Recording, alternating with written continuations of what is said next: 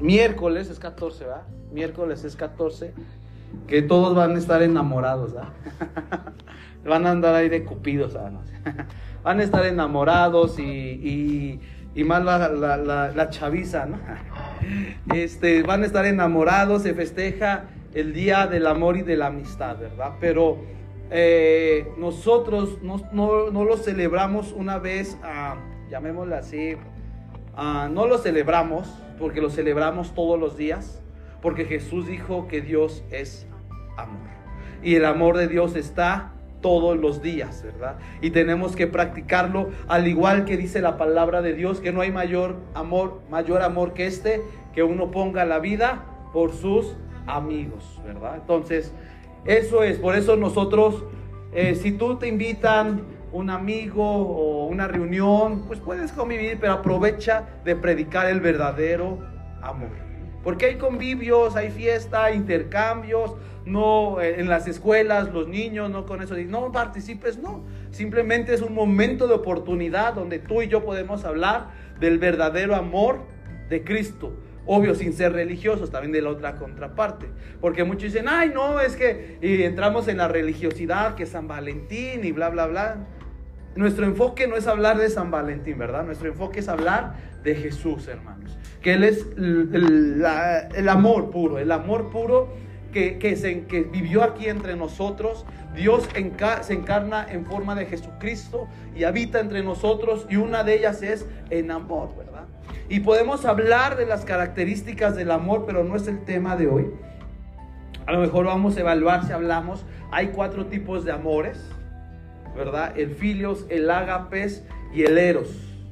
Son tres, y me falta ahí por otro. Que son diferentes tipos de amor. Está el enamoramiento o no enamoramiento. Hay un libro muy bueno, eh, se me fue el nombre del autor, pero es cristiano, se llama Los cinco lenguajes del amor. Te los recomiendo. Cinco lenguajes del amor y hay para jóvenes, para niños, matrimonios, hombres y mujeres. Es un libro muy bueno, Cinco lenguajes del amor. Bien, pero vamos a ir verdaderamente a lo que dice la palabra de Dios. Es lo que nos, nos interesa. ¿verdad? ¿Qué dice la palabra de Dios? Es lo que realmente nos, nos tiene que llevar esta mañana a la palabra de Dios. Bien, hace ocho días eh, vimos sexo, eh, hoy nos toca hablar entre amistad. Amistad. Y he titulado esta prédica o esta enseñanza Relaciones permanentes y temporales. Tú y yo hemos tenido amigos a lo largo del camino. Y realmente estos amigos ya no están, o si están, o, si, o se decían ser amigos, pero ya no están. a mí fueron, ¿verdad? No demostraron que eran verdaderos amigos. Bien, vamos a entrar esta mañana a una historia muy conocida en la palabra de Dios. Ruth, no sé si has leído, este es un libro muy bonito, eh, de enamoramiento, de tristeza. Ruth, vamos a ir a capítulo 1, va a estar ahí en pantalla, eh, versículos 15 al 22 en la NTV. Pero antes vamos a orar, ahí en tu lugar. Amado Dios, te doy gracias en este día. Gracias por tu amor, por tu fidelidad. En esta hora nos ponemos en tus manos, que seas tú hablándonos. Hoy nos sentamos a los pies del Maestro, que el Maestro se llama Jesús, no se llama el que está aquí parado, porque tú eres el que nos enseñas, tú eres el que nos traes revelación, tú eres el que nos redarguyes, porque como dice tu palabra, eh, que tu palabra, valga la redundancia, dice que es para corregir, instruir y amonestar en todo momento. Esta es tu, tu, la, la función de la palabra de Dios. Y esta mañana queremos, Dios, evaluar verdaderamente que es una amistad sincera conforme a los principios de tu palabra, no conforme a los principios que nos enseña eh, el mundo, amado Dios. Pon, eh, dame gracia, dame sabiduría, amado Dios, para poder hablar no palabras de Isaac ni humanas, sino palabras que provengan tuyas, que provengan del cielo y que sea de edificación, de sanidad, de liberación, este mensaje Dios. En el nombre de Jesús, amén y amén. Ahora sí, vamos a Ruth, capítulo 1, versículo 15 al 22, ¿ok? Vamos ahí, hace bastante calorcito. Bien, dice ahí la palabra de Dios, versículo 15. Mira, le dijo Noemí, tu cuñada regresó a su pueblo y a sus dioses. Tú deberías hacer lo mismo.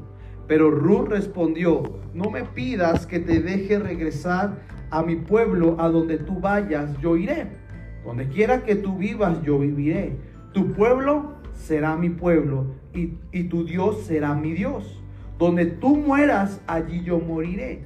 Y allí me enterrarán. Que el Señor me castigue severamente si permito que algo nos separe apar y aparte de la muerte. Cuando Noemí vio a Ruth, estaba decidida a irse con ella, no insistió más. De modo que las dos siguieron el viaje y cuando entraron a Belén, todo el pueblo se conmocionó por causa de su llegada. ¿De veras es Noemí? Preguntaban las mujeres. No, no me llame Noemí, contestó ella. Más bien llámeme Mara, porque el Todopoderoso me ha hecho la vida muy amarga. Parece la historia de muchos. me fui llena, pero el Señor me ha traído vacía a casa. ¿Por qué llamarme Noemí cuando el Señor me ha hecho sufrir? El Todopoderoso me ha enviado semejante tragedia sobre mí. Así que Noemí regresó a Moab acompañada de su nuera Ruth y la joven, y la joven moabita llegaron a Belén a fines de la primavera al comienzo de la cosecha de la cebada.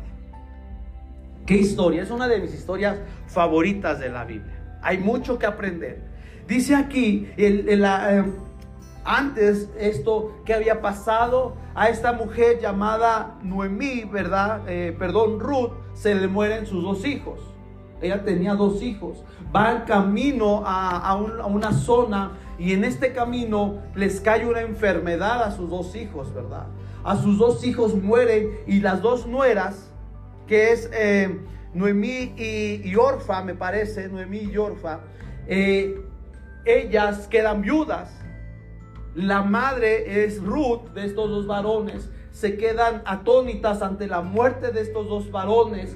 Y, la ley decía que en ese momento podía eh, separarse porque ya no había nada que los unía y las mujeres podían rehacer su vida.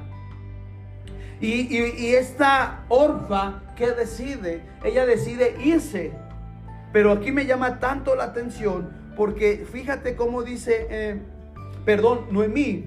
Noemí regresa, ¿verdad? Dice, tu cuñada regresó a su pueblo y a sus dioses. Tú deberías hacer lo mismo. Pero fíjate cómo regresa esta mujer. Dice que vuelve a regresar a qué? Ahí está en el versículo 15 con D minúscula, dioses. O sea, estaba hablando que volvió al, paganismo, volvió a la vida antigua, a lo que ella practicaba. Y, muchas veces, eh, pero fíjate cómo le responde la nuera. Ruth le dice, no me pidas que te deje y, regrese a mi pueblo, a donde vayas. Donde tú vayas, yo iré. Donde, donde quiera que tú vivas, yo viviré. Tu pueblo será mi pueblo y tu Dios será mi Dios. Ahí está la diferencia. La, otra nuera que provoca se va otra vez a la idolatría, regresa a lo mismo. Pero esta Ruth se queda con el Dios verdadero. Y, y me llama tanto la atención porque mueren, viene la tragedia, regresan de nuevo. Ellos van a Belén. Belén significa casa de pan. Y, regresan. Y, me llama la atención cómo hace este eh, Noemí, ¿verdad? Perdón, Noemí. Noemí es la suegra, Orfa es la que se va y, y Ruth es la que permanece con Noemí. Me confundo luego con estos nombres.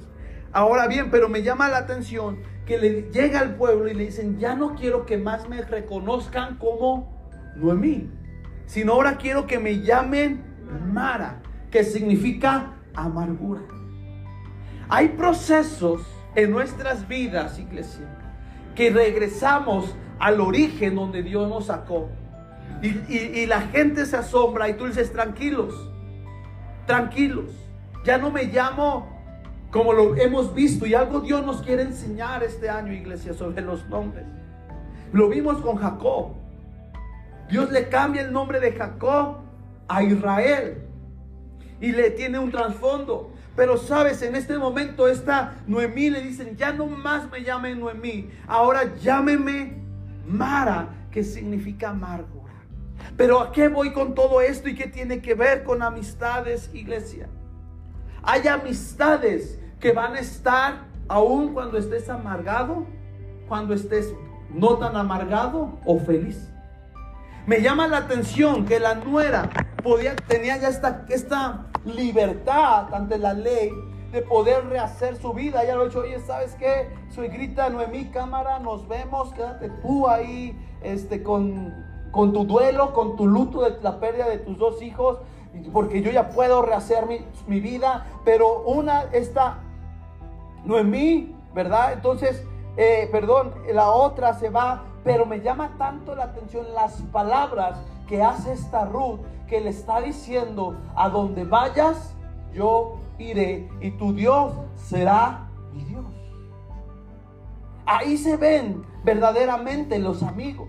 Ahí se ven verdaderamente las relaciones. Cuando hay un interés o cuando no hay un interés bíblicamente. Hoy en día la sociedad, si te va mal, pues tú, perdón la palabra, friégate tú solito, ahí tú solito estate. Y, muchos dicen, es que desde que pasas esta temporada o estás, eh, pasó esto, cambiaste. Si yo no conocí a esta, yo no te conocí así, y como no te conocieron así, deciden irse. Y nos evalúan conforme amargados, ¿verdad? Muchas veces a los cristianos, lamentablemente, ¿qué es lo que pasa? Nos critican por lo que no hacemos y no, y, no por lo bueno que ahora somos.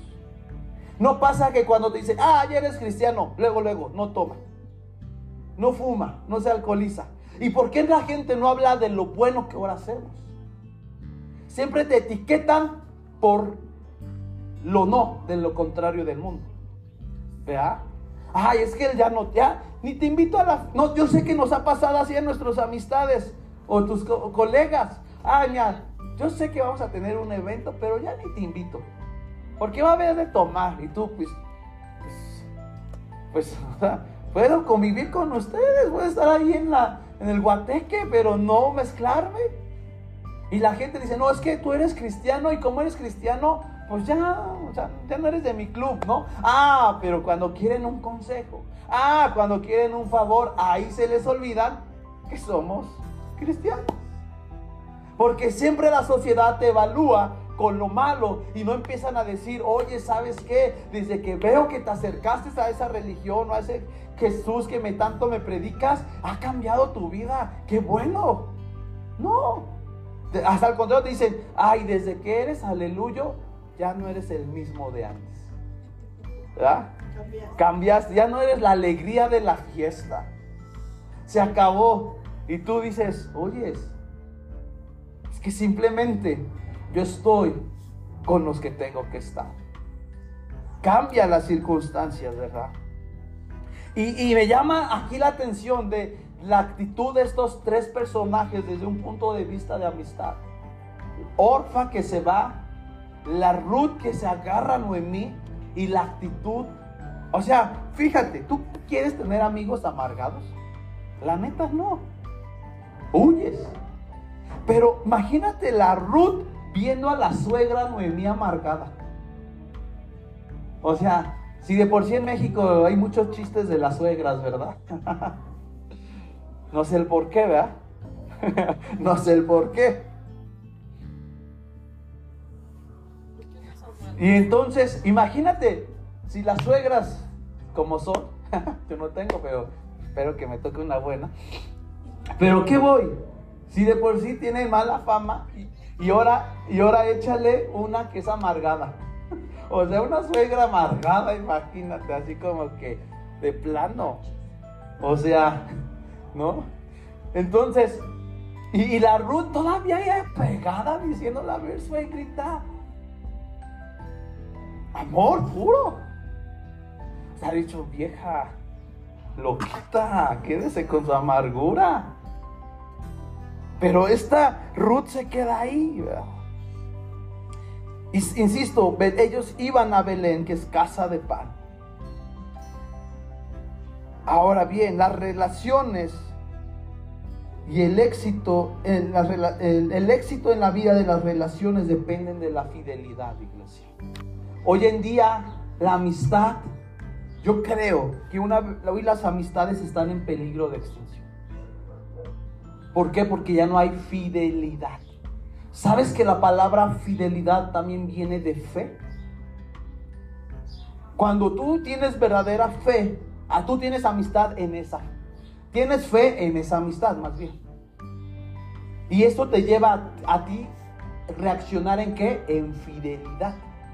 Yo tengo fe en ti, en esta persona. Ruth tenía fe en, perdón, sí, Ruth, Noemí tenía, no, Ruth tenía fe en Noemí.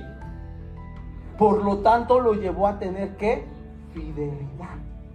Hoy en día, las amistades no, no es que yo le tenga fe, sino es que puedo sacar de él o de ella qué beneficio. Y ya no es que yo le tenga fe, es qué provecho, qué beneficio yo tengo hacia con él o hacia con ella. Imagínate esta Ruth. ¿Crees que Ruth podía sacar algo de provecho de la Noemí? Más que agarrarse una depresión terrible una ansiedad terrible. No tenía nada que prometerle. Pero Ruth tenía fe en Noemí. Le dijo, yo no sé gritar te, quieres llamar la amargada, pero no, no, no, no, no, no te vas a llamar la amargada, porque yo tengo fe que tu Dios, que va a ser mi Dios, nos va a sacar del medio de este proceso, nos va a cambiar el lamento en baile, como dice la palabra de Dios. A ver, suegrita, levántate, vamos a trabajar para que salgamos de este proceso. Y eso es el valor de las amistades, iglesia. El valor de la amistad, número uno, es tenerle fe a esa persona. Porque tener fe no voy a ver sus errores, no voy a ver sus, sus desventajas. No, tener fe es decirle, yo confío en Él porque Cristo está en Él y Cristo es, va a ser nuestra ayuda y por lo tanto tengo fe. ¿A poco Cristo vio nuestras desventajas? Él tiene fe porque tiene fe contigo.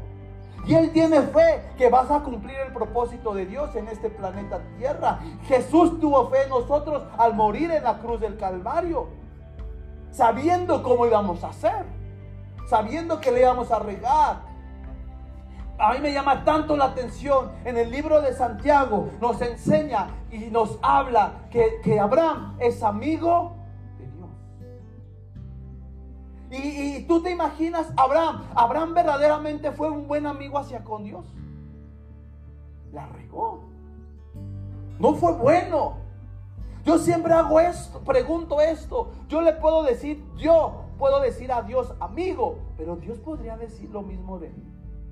Es muy diferente yo decir, ustedes son mis amigos, a que ustedes me digan, ah, verdadera, me explico.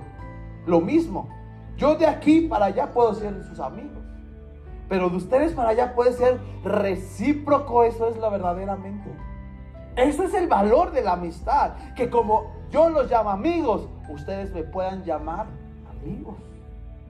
Y es lo que estaba haciendo Ruth con Noemí. Le estaba diciendo, Ruth, le estaba diciendo, suegra, aunque usted no me considere su amiga, yo sí la considero su amiga, porque con un, lo voy a demostrar con fe, con fidelidad y con amor y con servicio. Y en un momento dado va a responder Noemí a esta pregunta. Quiero decir, tú fuiste mi primera amiga, ahora tú también vas a ser mi amiga. Esto es el reino de Dios, iglesia. Y la fidelidad hoy en día, los amigos adquieren algo y allá que tuvieron el favor, el beneficio, dejan de ser amigos. Porque entonces no fueron amigos. No fueron. Y como no fueron amigos, eso, pues, es algo bien delicado, iglesia. Porque pueden ser piedra de tropiezo. Y cuidado porque dice la Biblia que hay que de nosotros que seamos piedra de tropiezo para unos. Porque dice la Biblia, hubiera sido mejor que no hay amistades que se dicen ser amistades, pero lo único que provocan es llevarnos a una vida de tropiezo. Y es lo que buscan nuestros amigos de allá fuera del mundo. Es lo que busca la sociedad. La sociedad nos ha malbaratado la amistad. Fácil y sencillo, fácil ejemplo. Hoy, ¿quién es el mejor amigo del ser humano? El dinero y el perrito. Los perreijos. Es que yo no me voy a enamorar porque tengo a mis 20 gatitos, tengo a mis 20 perritos y con ellos mucho, mucho amor. no se enamoran. Es que el perro sí me entiende. Ah, es que él sí. O el perro, el perico, las mascotas. Ah, quieren ocupar el lugar de un contacto humano. Sí, son bonitas las mascotas. Yo no digo que no y no las satanizamos. Es bueno pero no van a ocupar nunca y nunca van a reemplazar el verdadero contacto entre un ser humano. Un perrito no va a reemplazar lo que significa tener una charla o tomar un café, ir al helado, ir al cine. No va a reemplazar, aunque hoy en día ya todo es esto pet friendly. Ya entran los perros a los centros comerciales, ridiculez, perdón. Si usted tiene perros, que me ve. Y los, sí, otra vez fui yo dije, ah, qué bonita carriola, literal. Y ya están los ciertas tiendas departamentales, ya no es, ya, ya te prestan la carriola. O sea, ya ni para el chamaco. O sea, literal está la carriola para el perro. O sea, es increíble eso, iglesia. ¿No? Es increíble eso que que hoy la gente quiere. Bien dijo Jesús que en los últimos tiempos a lo bueno le llamarían malo y a lo bueno, a lo malo bueno y bueno malo. ¿Tú crees que va a reemplazar la amistad, el contacto con un perro? Con todo respeto. Pero eso que son mentiras del diablo. No te cases. No es necesario que tengas a alguien, a un amigo una amiga. Ten tu perro. Él te va a suplir tus necesidades. Por algo Dios creó la raza humana. Y sabes, hay que saber que hoy en este siglo están en peligro la extinción, la verdadera amistad. Pero sabes, el quien creó la amistad se llama Jesús. Porque sabes, Jesús dice, yo hago lo que veo hacer. Jesús dijo, yo hago lo que veo hacer de mi Padre. Jesús, él sabía que es tener una verdadera amistad. Hoy hablo otra, enseñar otro ejemplo. Hoy en día los hijos le hablan como quieran a los padres. Y hoy le dicen que los padres, los hijos son los mejores amigos. Los, los padres tienen que ser los mejores amigos de los hijos. ¿Dónde dice eso? Bíblicamente, no. Y si tú practicas esto, estás en contra de un principio bíblico. Estás practicando algo que no está de acuerdo a la palabra. Dice la Biblia que los padres son la autoridad sobre los hijos. No dice, padres, sean amigos de los hijos. No lo dice. Sí dice, los padres son la autoridad de la familia, de, la casa. Poniendo como ejemplo que el varón es la cabeza del hogar y la sujeción habla, ¿verdad? Hay factores que pasan, ¿verdad? Pérdidas en los hogares. El padre va al cielo, Dios lo llama. Bueno, la que entra después es la mamá, por un grado jerárquico. Pero primero es Dios, exacto. La cabeza después es el Dios. Dice, porque dice también Pablo, así como el esposo está sujeto a Dios. O sea, todos estamos encadenados, o sea, encadenados en, en una rama jerárquica, que se entienda. Dios, hombre, papá, esposa e hijos. Ese es el grado. Pero no es posible que hoy los padres hablando cual sea mamá, papá o, matrimonio, no puede ser amigo de los hijos. Hoy nos enseñan en las culturas, los psicólogos te dicen, tienes que hacerte amigo de los hijos para que agarres confianza. No, no, no, no. Eso es un modelo del anticristo. Esto es un modelo que no proviene del reino de Dios, iglesia. Tú y yo, cuando, bueno, yo tenga a mis hijos, yo no voy a ser amigo de mis hijos, yo voy a ser su papá. Y no voy a entrar en el diálogo y, voy a entrar en ser tan permisible en ciertas cosas porque hay un modelo a seguir y hay algo que nos estableció que está en esta bendita palabra de Dios. Ah. Cierro este paréntesis. Ahora es muy diferente ser amigos y ser compañeros. Porque ahora todos, ahora todos nos llaman amigos. Vas al súper, vas al mercado, ¿qué va a llevar mi amigo?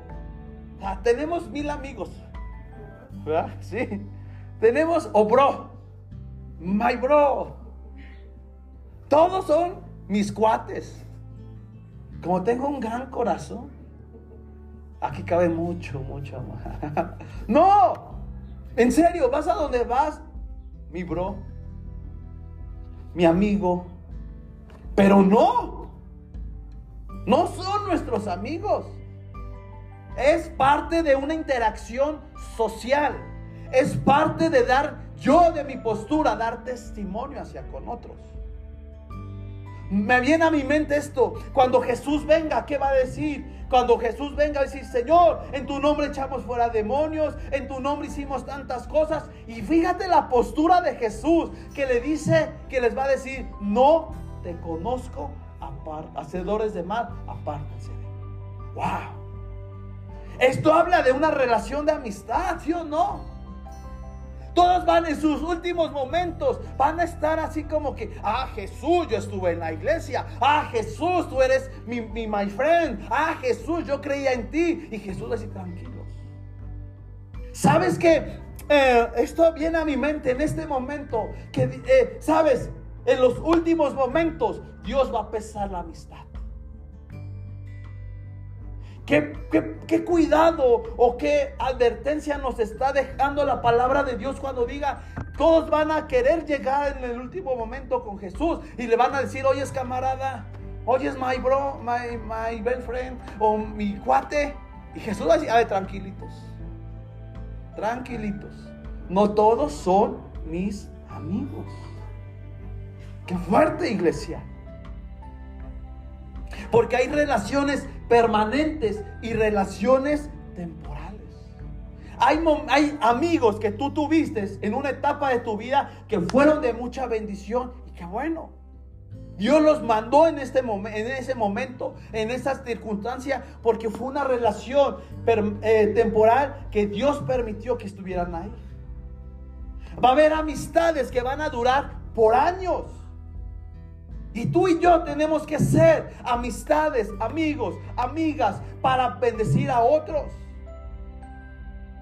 Y muchas veces decimos, es que no me valora. No, no me comprende esa amistad. O, luego decimos muchas veces, yo sí doy el 100, lo que pasa muchas veces en el matrimonio. Yo sí doy el 100 y tú solo das el, el menos 100. Yo sí estoy siempre a dar, dispuesto a dar todo, como en el noviazgo. Pero tú, yo no recibo nada acá. Tú y yo cuando sabemos que somos verdaderos amigos, no le vas a cantar cuánto le has dado en favor y en gracia. Porque si no, caeríamos en el modelo de amistad del mundo. Jesús, ¿a poco Jesús viene y te dice, oye es amigo? Porque nosotros somos amigos de Dios, ¿verdad? ¿O no? sí. Tú y yo somos amigos de Dios.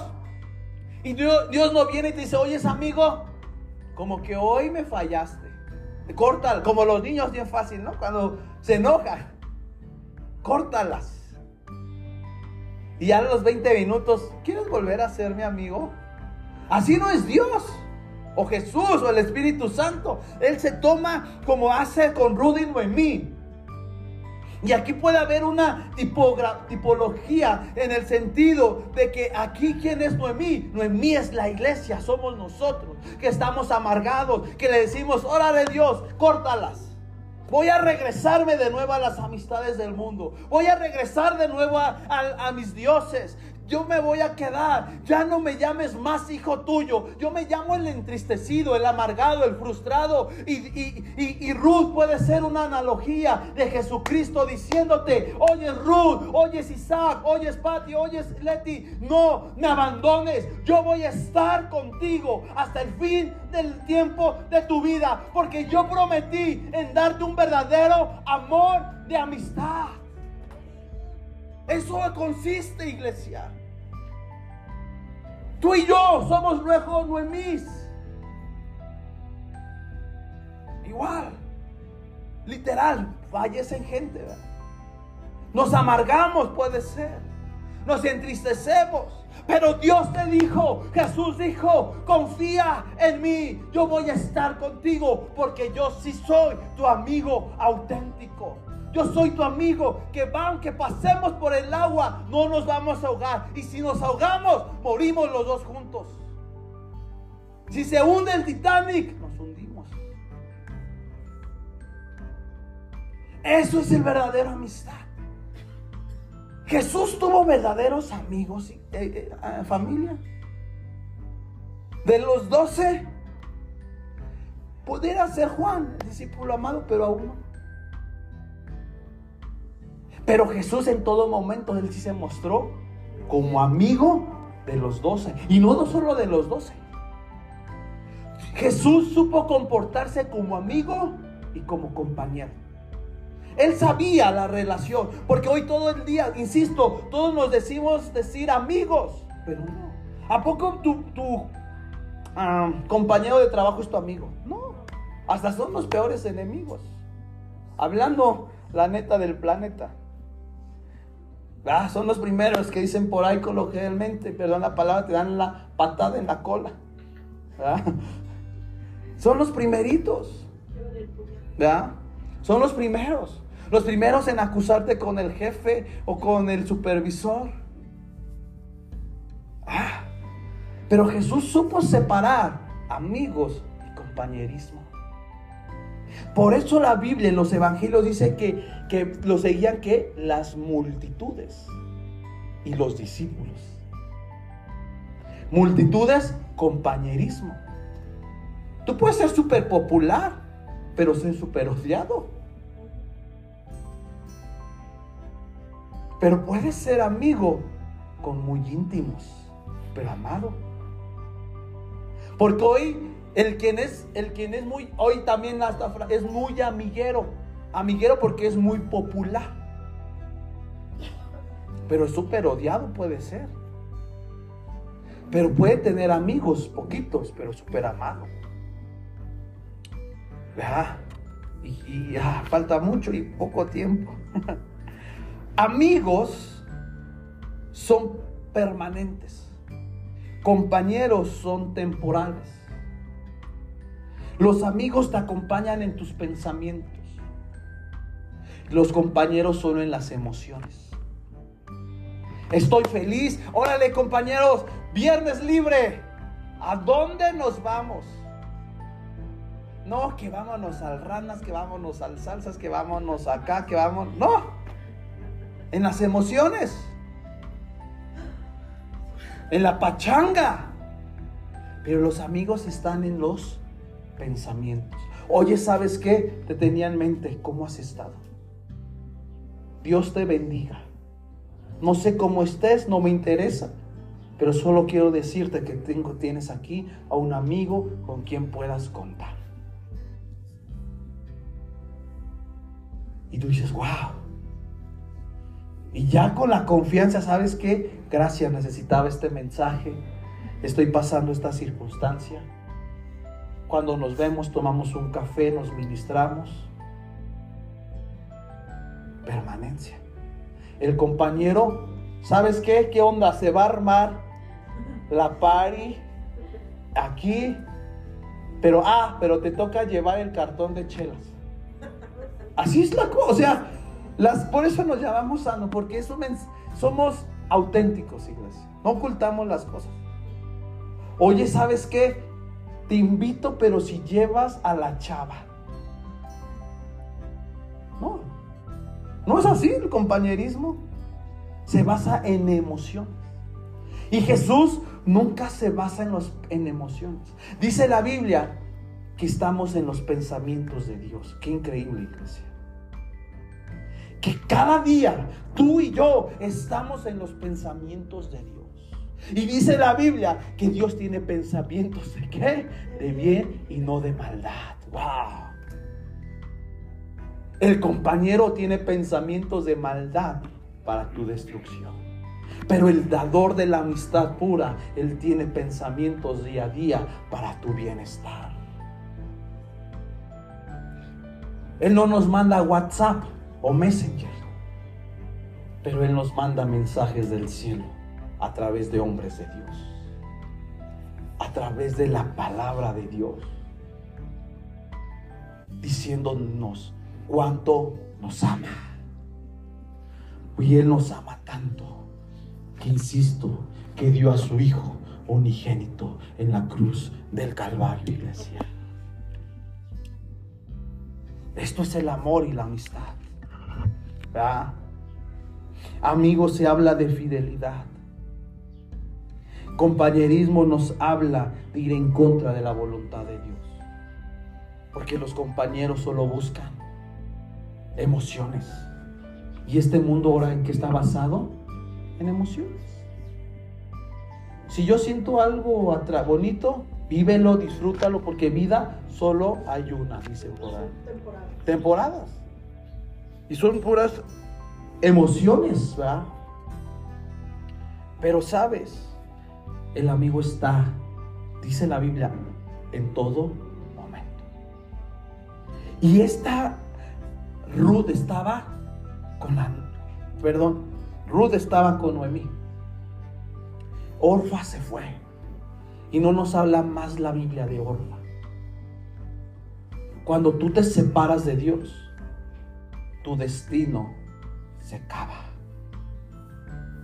en las cosas de Dios. Qué fuerte.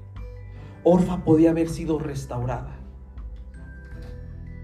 Podía ser conocer la amistad. Ah. ¿Eres Orfa o eres Noemí? Quiero ir a Job rápido, vámonos a Job. Job 19, verso 13 al 16 dice, mis familiares se mantienen lejos y mis amigos se han puesto mi contra. Mi familia se ha ido y mis amigos íntimos se olvidaron de mí. Mis sirvientes, mis criadas me consideran un extraño. Para ellos soy como un extranjero. Cuando llamo a, un, a, mi sirviente, no viene. Tengo que rogarle. Pero es Job aquí hablando, iglesia. Y fíjate qué fuerte que está diciendo que no solo sus amigos de Job, sino quiénes? No se supone que la familia tiene que ver amor y amistad. Se supone. Qué fuerte iglesia. Que dice, mis familiares y quiénes? Mis amigos. Wow. No nos extrañe cuando nuestros familiares y amigos se alejan. Porque está en la Biblia. Pero cuando dice la Biblia que aun si tu padre y tu madre te aborreciere, no tengas.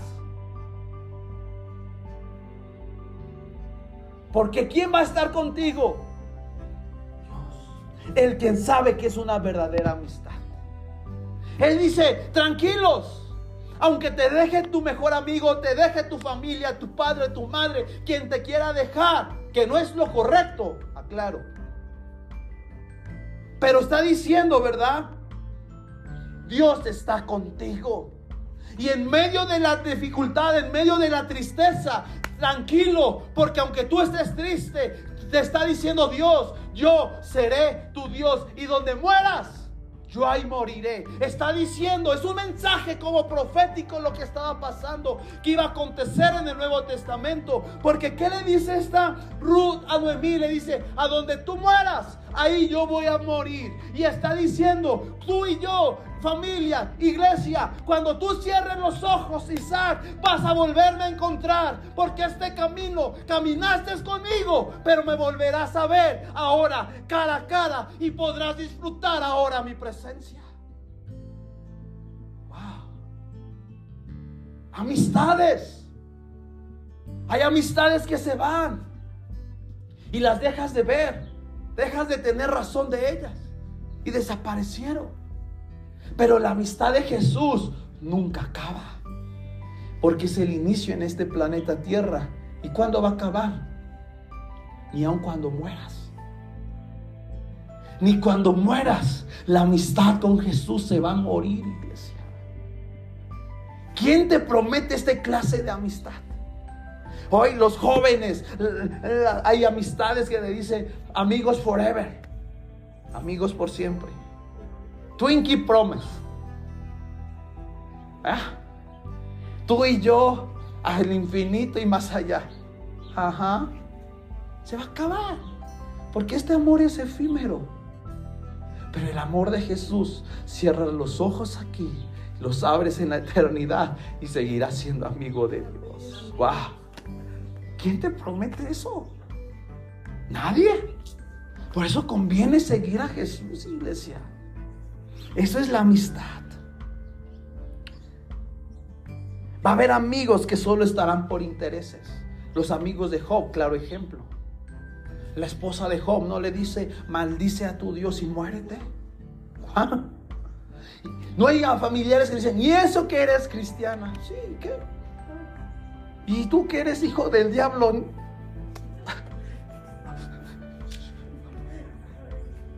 No. Y es que eso es que eres tú cristiana. Y tú que eres hijo del diablo, a ver. No. Sí, soy cristiana. Pero sabes lo que no entiendes, que soy lavado y redimido. Lo que no entiendes es que tú tienes que entrar a este reino para poder entender qué consiste el reino de Dios. Porque los familiares van a ser los primeros. Me llama la atención que Jesús dice, nadie es profeta en su propia. ¿Qué nos está enseñando? Que va a haber dificultades. En tu misma familia no vas a poder ser profeta. ¿Qué está diciendo? No vas a poder ser un verdadero, no vas a ser bien encajado más bien. Y eso nos va nos puede apachurrar el corazón, claro. Pero ¿sabes cuál es? No, si te lo apachurran, levántate luego, luego y modélales a Jesucristo.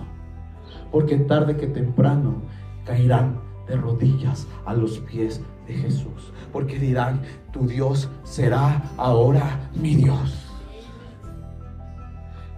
Rudy Noemí, fácil, le hubiera dicho la, la, la la, la, ruda Noemí, ay, ya me tienes fastidiado. No nos dice si lloraba la, la Noemí. Yo creo que sí. Y al ser mujer, peor. no Pero lloraba la Noemí. Y la ruda, ay, otra vez. Ay, mis hijos. Yo creo que de ahí se inspiraron esa. Ay, mis hijos.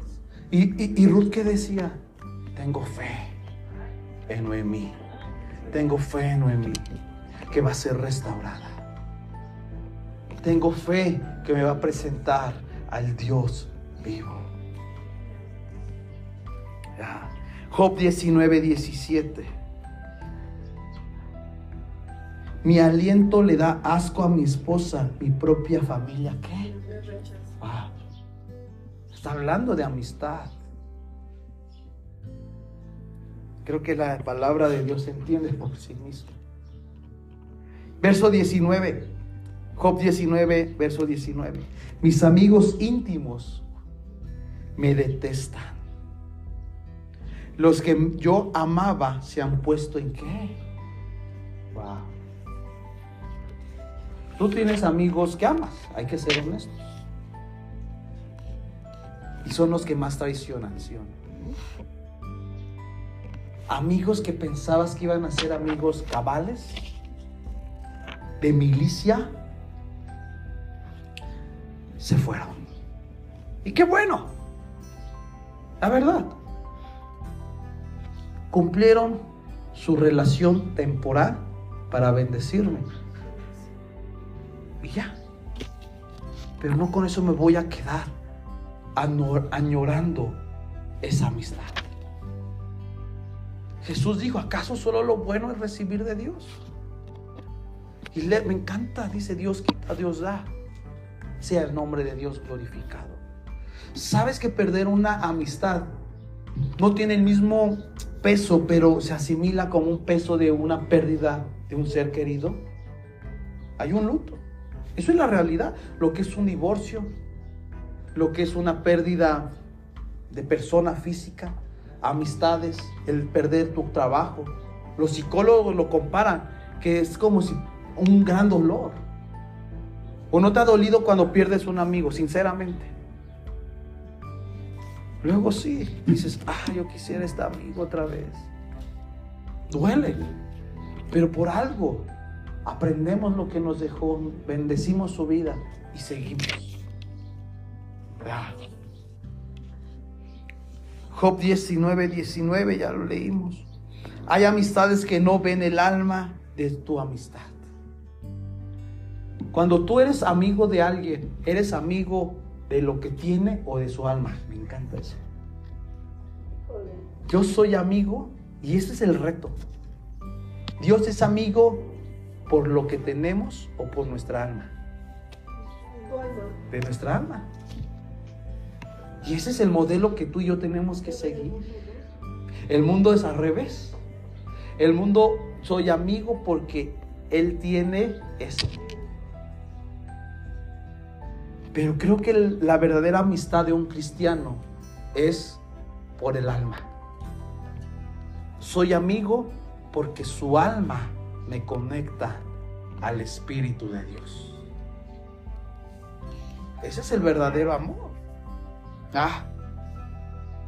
Y hay amistades por conveniencia y avanzo. Relaciones temporales, ¿verdad? Ah, Ruth, ahora vamos hasta el verso 14. Dice, entonces volvieron a llorar juntas, Orfa. Entonces volvieron a llorar juntas y Orfa se despidió de su suegra con un beso, pero Ruth se aferró con firmeza a Noemí.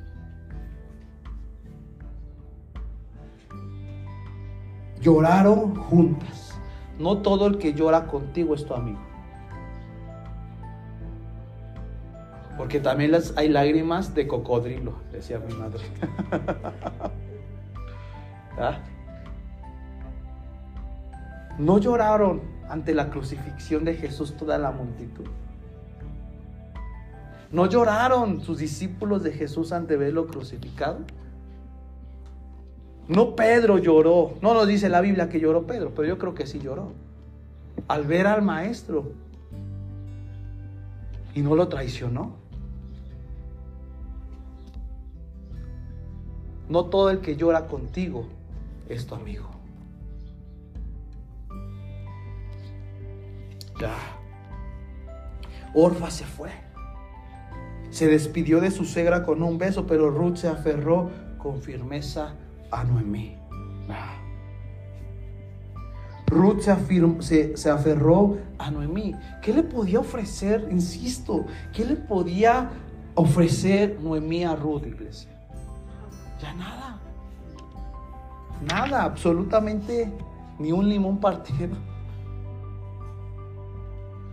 Pero Ruth se tenía tanta fe en esta amistad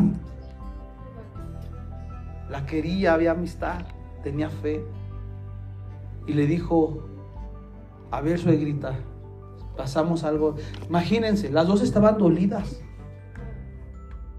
Una había perdido a su hijo y una había perdido al esposo. O sea, por ambos lados había un mismo dolor. Muchos dicen, yo, yo entiendo tú. Hay amistades que sí o no que dicen, yo entiendo por lo que estás. Es mentira. Es mentira. Nadie está en tus propios zapatos. Esa es la realidad. Hay amistades que dicen, yo entiendo por lo que estás pasando. Déjame decirte, eso no es verdad. Es una palabra cliché, comodín, pero nadie va a entender el dolor o la felicidad por la que estés pasando. Eso es la realidad. Por eso la verdadera amistad es estar ahí presentes, pero a veces como ausentes.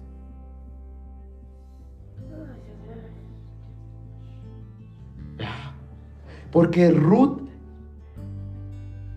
Noemí, le, Ruth, Ruth le da palabras de consuelo a Noemí. Y Noemí no necesitaba ser consolada. Sí, ambas. Pero ¿quién estaba más consolando? Ruth a Noemí. Y, Noemí ni siquiera le dijo, oye, hijita, vamos a abrazarnos, llorar. No. La Noemí se quedó qué? En amargura. Y la Ruth diciendo, ¿qué hago?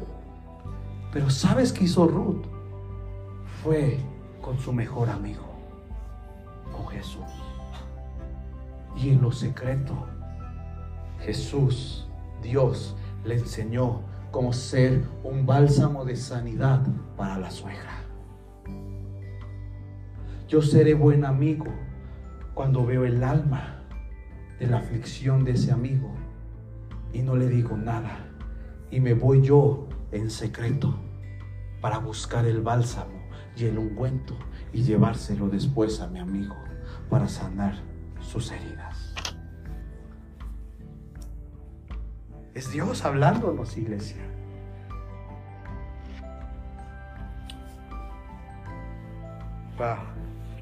Luego es necesario pasar procesos para que Dios nos dé este tipo de mensajes. Estos, estas prédicas tienen un costo. Ah, que no quisiéramos vivir procesos para que salgan estos mensajes.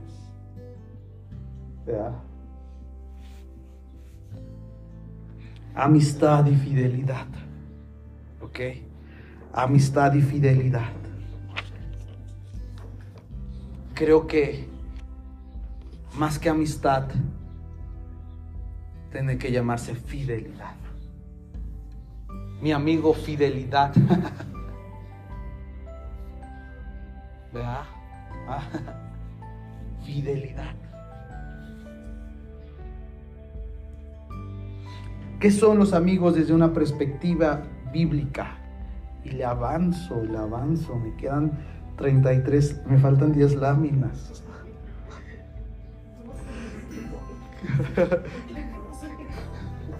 que Dios tome el control. Pero creo que Dios hay más, ya no hay más que hablar, ¿verdad?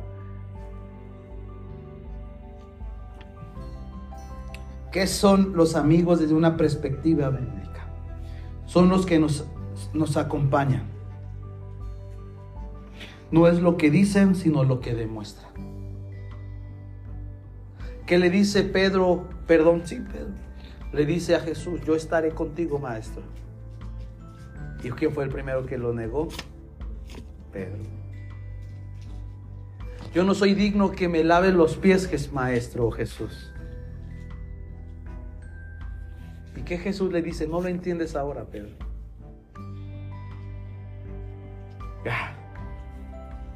Proverbios capítulo 17, 17 en la TLA. El amigo siempre es amigo en los tiempos difíciles, es más que un hermano.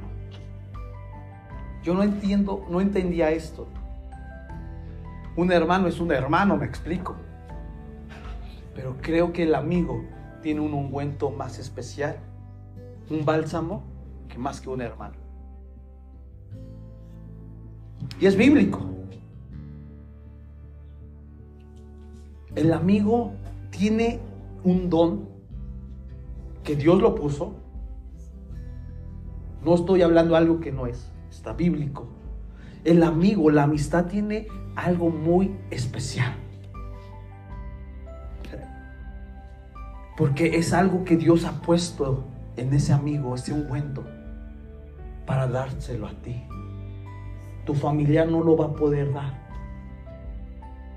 Por eso hay un dicho se recibo más del amigo que de mi propio hermano familia. Y hay otros temas familiares, ¿verdad? Pero el amigo, tú y yo al ser cristianos, tenemos un ungüento. Jesús dice en Isaías, el Espíritu del Señor está sobre mí, por cuanto me ha ungido, cuanto me ha dado este ungüento, este aceite. ¿Para dar qué? Libertad a los cautivos. Libertad, proclamar el año agradable de Jehová. Eso es el amigo. Un ungüento para sanidad. Y un amigo bíblico es el que muestra lealtad. Ah. Muchos te pueden decir, soy tu amigo entre la iglesia y no. Cuando el verso de Ruth, capítulo 1, verso 18, cuando Noemí vio que Ruth estaba decidida a irse, cuando Noemí vio que Ruth estaba decidida a irse con ella, no insistió más. Hay que saber aceptar en la ayuda, iglesia, de los amigos. Ah. Job 6, verso 14, en Dios habla hoy. El amigo que sufre se le ama, aun cuando haya sido infiel al Todopoderoso. Wow. Es que, ¿qué pasa luego muchas veces? Traicionó a Dios. Es que hizo algo que a Dios no le agradó y ya deja de ser mi amigo. ¿No? ¿Qué está diciendo? Al amigo que sufre es cuando más que se le ama. Cuando tu amigo está sufriendo, lo tienes que amar más. Y no con un amor agape, ni con filios, ni con nada. Sino tienes que amarlo con un bálsamo, con un ungüento de restauración. Y dice, aun cuando haya sido infiel a Dios, hoy en día las amistades, las iglesias tachan, señalan el pecado del amigo, del hermano, del líder. Y pues es que traicionó, violó a Dios. Oye, es que está diciendo la palabra de Dios. Restáuralo en el amor de Cristo. No lo condenes, no lo juzgues. Dice, aunque haya sido infiel al Todopoderoso, refiriéndose a Dios, dice, ámalo. Ah, porque la iglesia es un lugar de amor, pero de juzgar. No hay congruencia. ¿Qué está diciendo al amigo? Se le ama cuando más sufre. Entonces, ¿qué nos está diciendo la Biblia? Yo soy amigo, demuestro el amor verdadero, la amistad bíblica. Cuando veo que ese hermano está sufriendo, voy a traer un ungüento llamado amor para restaurarlo. Y no estaba pasando lo mismo con Ruth, eh, Ruth y Noemí. Estaba qué? Sufriendo. Pero la buena amiga de Ruth acudió con un bálsamo. Siempre tú y yo vamos a tener dolores en el alma, iglesia. No hay un ser humano que no pueda eh, estar bien. Pero va a haber necesidad en que yo tenga que menguar en mi dolor para sanar a mi amigo, dejar a un lado este dolor, este momento tan difícil y decir, ahorita yo no dejo a un lado mi dolor porque tengo a mi amigo que está sufriendo y voy a ir a traerle consuelo, voy a ir y traerle restauración bajo el ungüento del Espíritu Santo. En otra versión, en palabra de Dios, este mismo versículo dice, al amigo que sufre se le ama, aun cuando haya sido ¿qué? Infiel a Todopoderoso. Es el mismo, no lo, no lo modifiqué yo perdón, pero búsquenlo en PDT. Los amigos ayudan a restaurar a sus amigos. Ruth y Noemí se restauraron. Eres Orfa ante una Noemí o eres una Ruth ante Noemí? ¿Quién eres? ¿Quién eres? ¿Una Orfa con Noemí o una Ruth con Noemí?